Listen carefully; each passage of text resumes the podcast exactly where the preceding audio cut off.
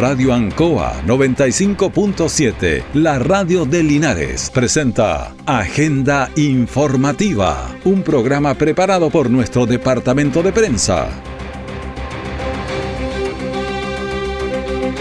Muy buenos días, ¿cómo están ustedes? Bienvenidos a Agenda Informativa de la Radio Ancoa, edición de este día 28 de noviembre de 2023. Vamos a ir de inmediato a las informaciones de las últimas horas que prepara nuestro departamento de prensa. Titulares para la presente edición. Convenio Sense Microsoft abre 200.000 posibilidades para capacitación en el área digital. Carabineros durante el fin de semana realizó 379 controles a automovilistas y pulsó de estos 33 infracciones, casi un 10%. Deportes Linares se prepara para la temporada 2024, vamos a ver cómo. El detalle de estas y otras informaciones ya viene. Jueves 19 horas por Radio Ancoa 95.7 y TV5 Linares. Un completo análisis de la realidad nacional. Piedra Roseta. Las claves para entender la actualidad con destacados panelistas. Informarse es vital.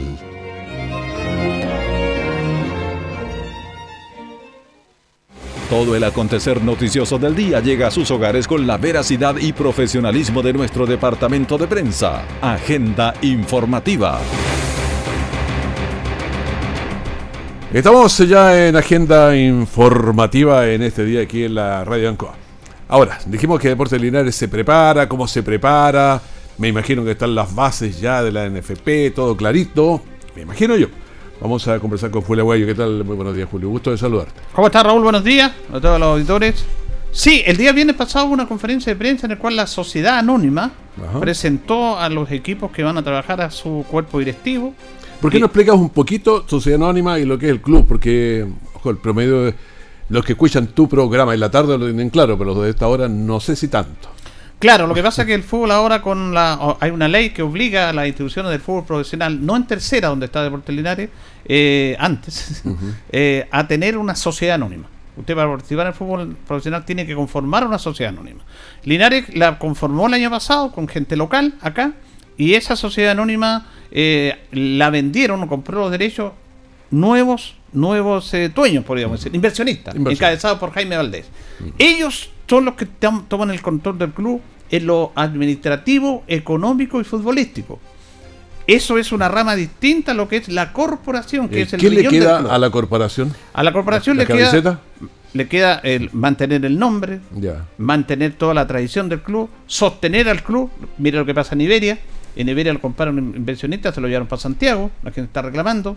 Y todo eso, y además los socios, los socios, por ejemplo, son parte de la corporación. Apoyar a la, a la sociedad anónima con el tema de en el estadio, vincular y todo eso. Hicieron ser aniversario. Mantener el nombre del club y resguardar la institucionalidad, que es parte nuestra, porque ellos pueden estar invirtiendo, pero los dueños del club son la corporación a través de los socios. Nosotros somos los dueños del club. Ellos, la sociedad anónima, están administrando, Administrando. momentáneamente este proceso.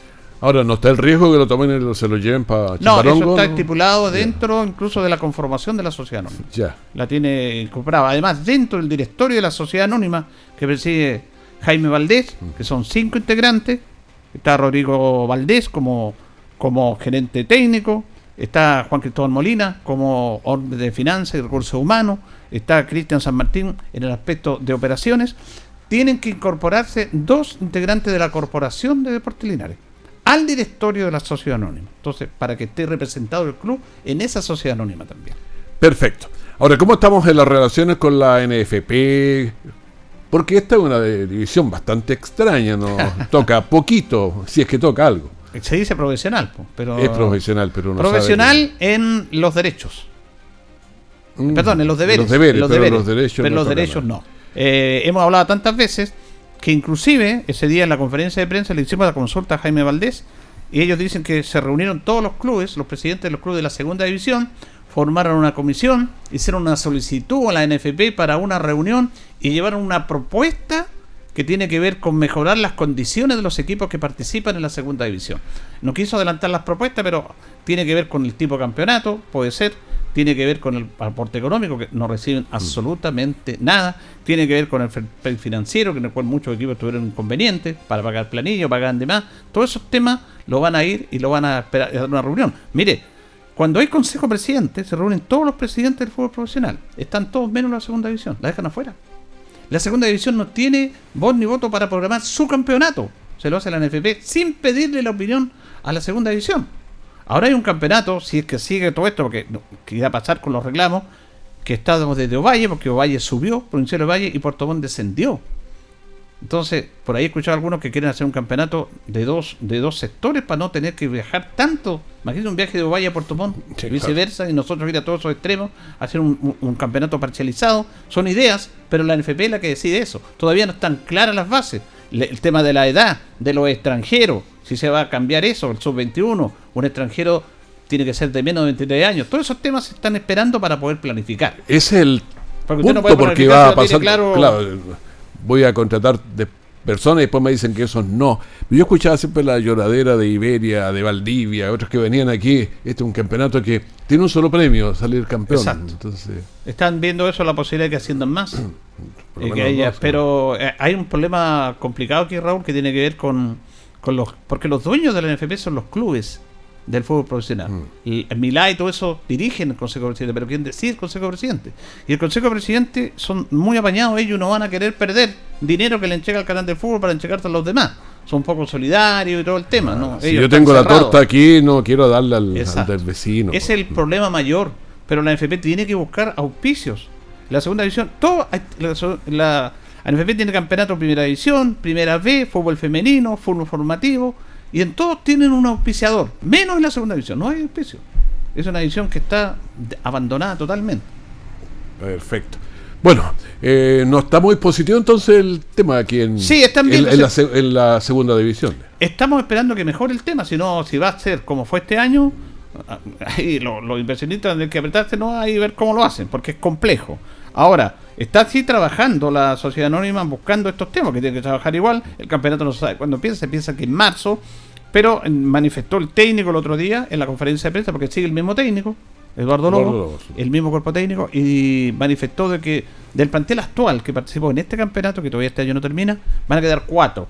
Solamente cuatro. Lo suena- Previsible porque eran salimos últimos. Suena lógico, usted no va a renovar todo el equipo si el equipo anduvo mal. Ahora, ¿quién va a quedar? Se dice que son jugadores que no, que no ocupen cupo. Porque hay cupo. Hay jugadores mayores de 25 años y hasta 23 años y tienen que jugar obligadamente un sub-21. Suman minutos. Ya. Y en ese aspecto, uno sacando así conclusiones, si es que fuera así, hay dos jugadores que podrían estar. Yo creo que, y no solamente por eso, sino que por lo que rindieron, que son el volante José Molina, que lamentablemente se lesionó y, y la baja y le da el último partido tiene mucho que ver con su lesión, y Nicolás Barrio, lateral izquierdo. Yo creo que esos dos van a quedar bajo, esa instancia. Probado futbolísticamente, no ocupan cupo. Ahora, si es en la máxima de no ocupan cupo, el goleador que tuvo Linares, Felipe Escobar, es cupo, tiene 27 años. Ah, claro. Entonces, bueno, ahí hay que esperar. Pero dijeron ellos que en esta semana iban a conocer los cuatro jugadores del plantel actual que van a quedar. Bueno, estamos avanzando entonces Sí. con lo que se puede avanzar. Exactamente. Así que ahí Con las- está- con las en- se está en esa etapa. ¿Qué más Ahora la otra noticia mala, mala en el sentido para los que queremos al club, fue que desvincularon al utilero. Entonces dice, ¿Al oye, el utilero, ¿qué, qué influ- Canales? ¿Canales? qué influye el, el utilero? Dirán algunos. y aquí está lo que preguntaba usted, po. la esencia, la pertenencia la historia, Gonzalo Canales, que es un utilero histórico en Deportes Linares, que lleva más de 8 años, que siempre ha estado en el club, que ya lo hemos, lo hemos visto trabajar. Miren, Linares jugaba de visita, nosotros íbamos a ver los partidos de Copa Campeón acá al estadio el día domingo.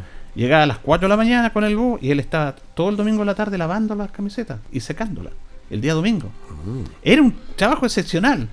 Le ponía Incluso- Wendy. Le ponía siempre. Lo, lo- mire, la sociedad anónima, lo que decía en el programa ayer, tiene derecho a elegir su gente. El tema son las formas, Raúl. ¿Por qué? ¿Qué pasó? ¿Qué? A él lo llamaron por teléfono y le dijeron que no seguía. Un WhatsApp. Ya, por teléfono. por Entonces, eso no es la forma.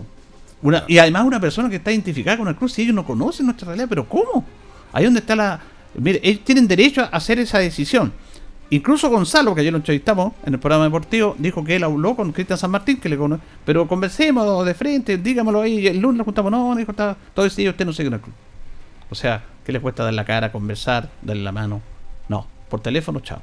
A una persona que está identificada con el club, eso es lo que uno defiende. Ahora, ellos tienen perfectamente derecho a contratar a su gente, eso no hay discusión. Pero son las formas, lo que hemos hablado tantas veces este año, Raúl, el contacto con la prensa, muy aislado, muy alejado, y ellos se comprometieron ese día a mejorar mucho esa relación. Pero en este aspecto, yo creo que actuaron, no en la decisión, porque la decisión de ellos, en la forma, mal. Se pudo haber hecho mejor. Mejor. Julio Aguayo, muchas gracias por esta mirada para saber cómo va Deportes Linares. Que esperamos que le vaya muy bien este 2024. Ojalá. Sí, esperamos. Los radiodifusores de Chile se reúnen en la región de Valparaíso los días 5, 6 y 7 de diciembre en la comuna de San Esteban, en su asamblea anual donde se debatirá sobre el presente y futuro de la industria radial. Patrocinan Gobierno Regional de Valparaíso, Ilustre Municipalidad de San Esteban, Ilustre Municipalidad de los Andes, Corporación Proa Concagua, Codelco Andina, Buses Ahumada e In Situ Family Vineyards. La radio, el medio más creíble de Chile. Celebremos en el Valle de la Concagua los 90 años de Archie y los 101 de la radiodifusión en Chile. Siempre en el lugar donde se produce la noticia están los equipos de prensa para que usted se informe primero. Agenda informativa. Y estamos en Agenda informativa. Vamos a escuchar lo que entregó a Nicole Nicole Bascour, que es eh, capitán de Carabineros de Linares, sobre las fiscalizaciones y todo eso que hubo el fin de semana. Escuchemos ese reporte, pues a ver si comentamos algo.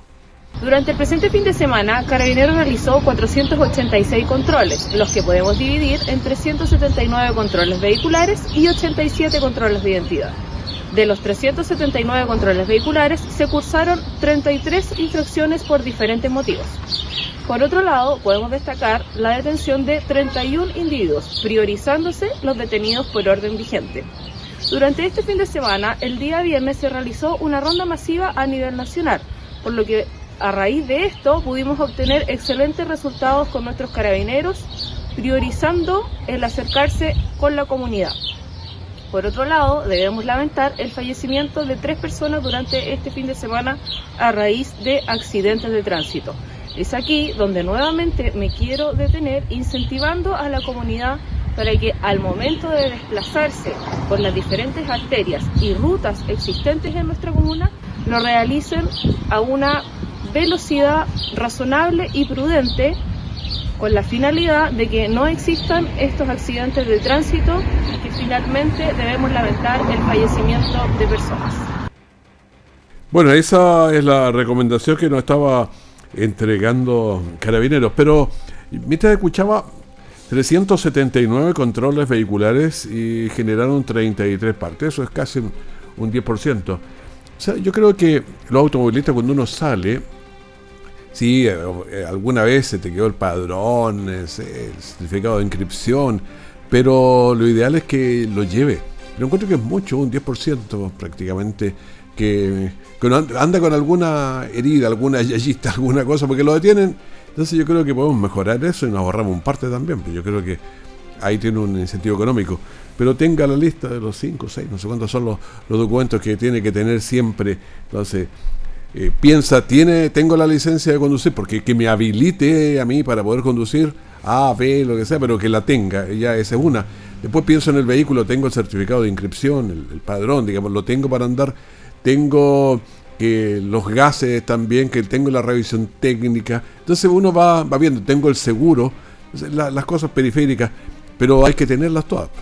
Entonces, porque si no las tiene, va a tener problemas. Por eso encuentro que a la salida uno debería tenerlas en una parte o en la billetera, pero o anotada los nombres para checar y que no se lo olvide. Es mucho más fácil. Así que mm, una conversación ahí. Pero eso no nos obliga a tener, por ejemplo, la licencia de conducir, porque eso asegura que, sabes conducir. Tenemos tanta infracción en el tránsito que uno dice, ¿y qué pasó aquí? ¿Qué pasó con, la, con las licencias? ¿Cómo se están entregando? Porque estamos un poco débiles ahí. Bueno, hubo 31 detenidos por infracciones también. Hubo tres fallecidos por accidente de tránsito. Entonces, ese es el punto que hemos estado señalando que nos hace falta una campaña en todo ese sentido para bajar estos índices, estos eh, accidentes. Bueno, se, conmemoran varias cosas, pero una cosa que quiero comentar también es lo que pasó en el en este documental en defensa, en defensa. Y en defensa salió el río Chibuenos, han salido varias cosas y es un documental bastante largo. Nosotros estuvimos viendo algo la otra vez, ayer una, ayer, sí, una van premier de Patricio Rojas Dorado, que es el documentalista. La verdad es que ahí hay que tener eh, siempre el tiempo, las ganas de salir a la calle, de ir, documentar cosas. Así que no, no, no es tan simple, digamos, hay que ponerle tiempo para hacer este trabajo. Escuchemos eh, parte de lo que dijo Patricio Rojas. Mira, nuestro documental que presentamos hoy día eh, se llama En Defensa. Es un documental financiado por CNTV y trata un poco de la lucha del agua en esta, en esta región, en esta zona, más bien, más precisamente en Linares y los alrededores.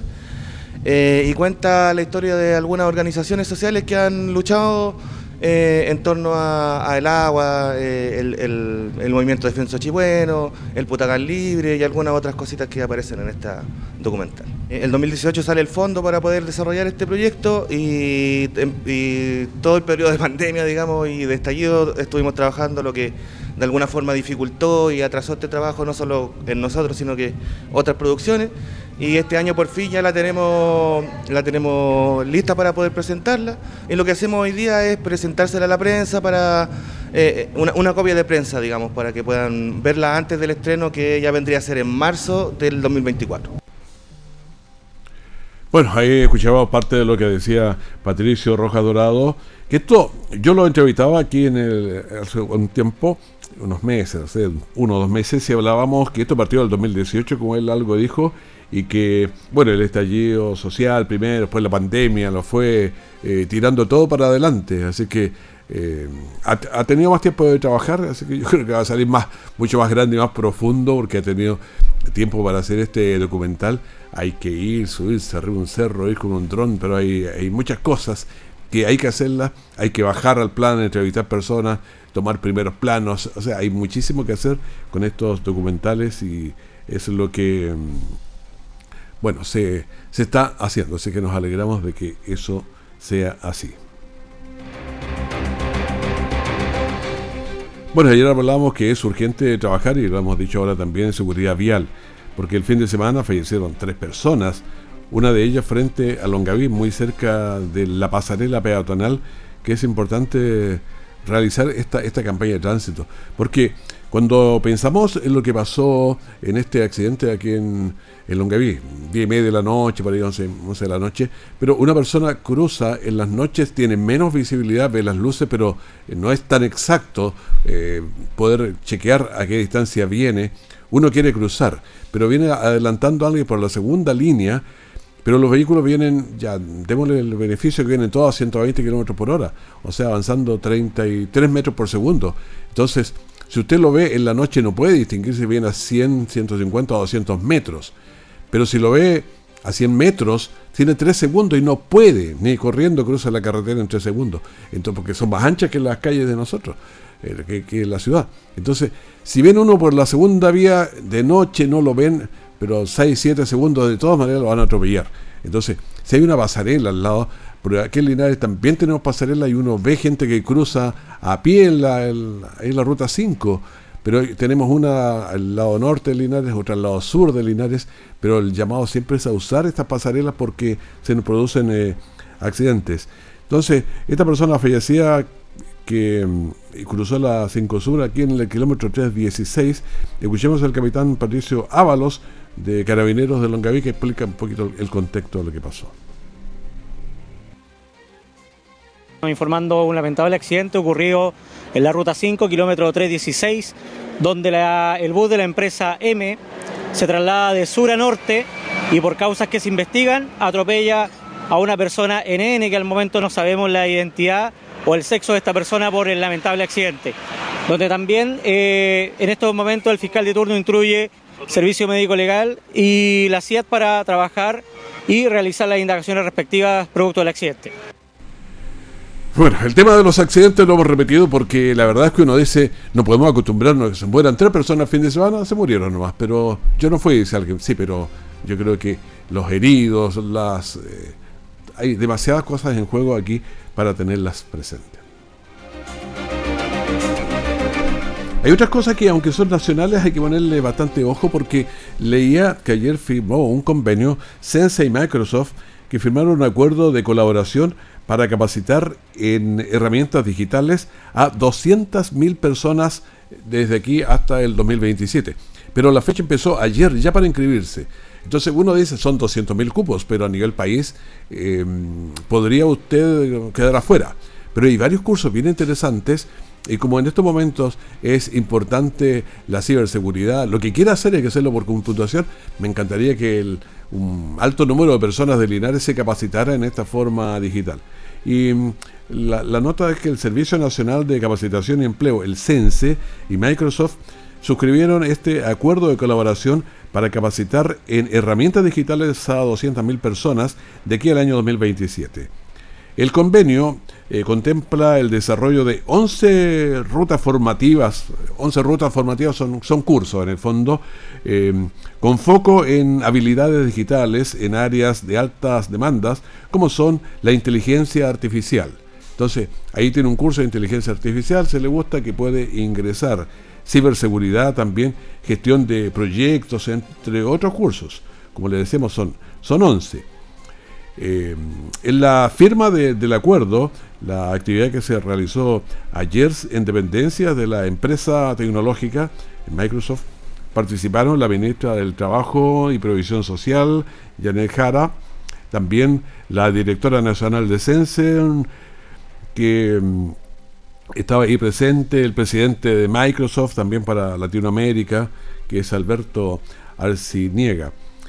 El convenio incluye además un programa de certificación digital en ciberseguridad exclusivo para mujeres que apunta a reducir las brechas de género en esta área, además de, impulsar la empleabilidad y la movilidad eh, de, las personas, de las mujeres especialmente, generando, experiencia práctica en ciberseguridad.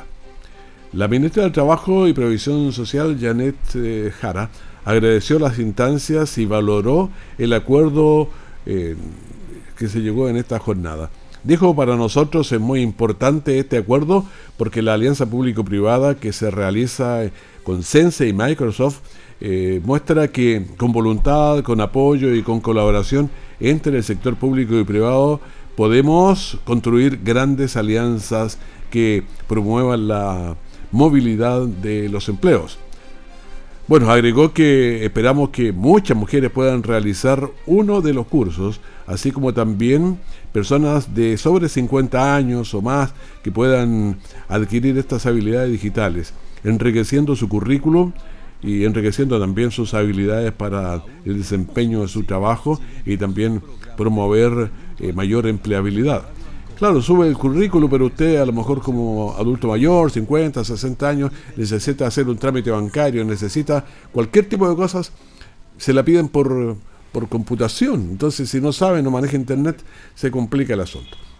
Por su parte, el presidente de Microsoft eh, para Latinoamérica, Alberto Arciniega, dijo que esta colaboración entre Microsoft y Sense no solo contribuye a desarrollar sosteniblemente la fuerza laboral de Chile, sino que también impulsa la competencia de Chile en un panorama económico global que está siendo redefinido por la revolución tecnológica. O sea, no es que alguien se ponga a definirlo, es la revolución misma que lo va definiendo y van quedando afuera los que no pueden manejarse. Esta alianza representa un hito crucial para aprovechar plenamente este potencial transformador de la inteligencia artificial en beneficios de Chile en América Latina. La directora nacional del CENSE, Romanina Morales, manifestó que este acuerdo es un paso importante para contribuir a la reducción de las brechas y del género y también nos ayuda, dijo, a impulsar el desarrollo de talentos digitales en el país. Así que se suma además a otras iniciativas en esta alianza público-privada de CENSE llevada a cabo para los programas de talentos digitales. Las rutas formativas son de carácter universal, gratuita, ¿ah? todo esto es gratuito para que usted se pueda inscribir para los participantes y está dirigido a personas mayores de 18 años con root vigente y clave única. mayores de 18, hombres y mujeres, y algunos cursos que son exclusivos para mujeres, sí. Pero tiene que tener root y clave única. Eh, son eh, eh, cursos bien importantes con cupos ilimitados hasta llegar a los 200.000. Y no hay impedimentos para que una persona se inscriba en más de, una ruta formativa, de un curso simultáneamente. Las postulaciones se pueden realizar desde este lunes, desde ayer, no, desde, desde antes de ayer, de noviembre, directamente en sense.cl. Cada ruta formativa entrega un certificado de participación. Los cursos que se impartirán en el marco de este acuerdo son los siguientes. Ponga la atención. Programación de certificados o de certificación y educación en ciberseguridad. Este es solo para mujeres y dura cuatro horas. Eh, fundamentos de inteligencia artificial generativa dura cuatro horas. Fundamentos profesionales en ciberseguridad, cuatro horas. Asistencia administrativa, 9 horas. Gestión de proyectos, este es largo, ¿ah? 20 horas. Análisis, claro, porque hay que entender cómo se gestiona un proyecto y hacerlo. Análisis empresariales, 5 horas. Administración de sistemas, 4 horas. Tenemos también instrucción de análisis de datos, tenemos 11 horas. Fundamentación del desarrollo de software, 6 horas. Al- Alfabetización digital y productividad, 4 horas. Habilidades eh, profesionales blandas, 12 horas. Fundamentos del emprendimiento, 14 horas. Bueno, nos pasamos un poquito, pero creo que esta noticia es importante para nosotros aquí en Linares. Es nacional, pero se puede inscribir en, en estos cursos que son gratuitos y le dan desde la misma perspectiva de Microsoft la posibilidad de aprender en forma digital muchas cosas para funcionar mucho más fácil en la vida. Ya, despedimos agenda informativa, primer eh, bloque de la mañana de Ancoa. Manténgase en sintonía y pasemos una buena mañana juntos. Que esté bien. Radio Ancoa 95.7, la radio de Linares, presentó Agenda Informativa, todo el acontecer noticioso del momento preparado por nuestro departamento de prensa. Radio Ancoa, por la necesidad de estar bien informado.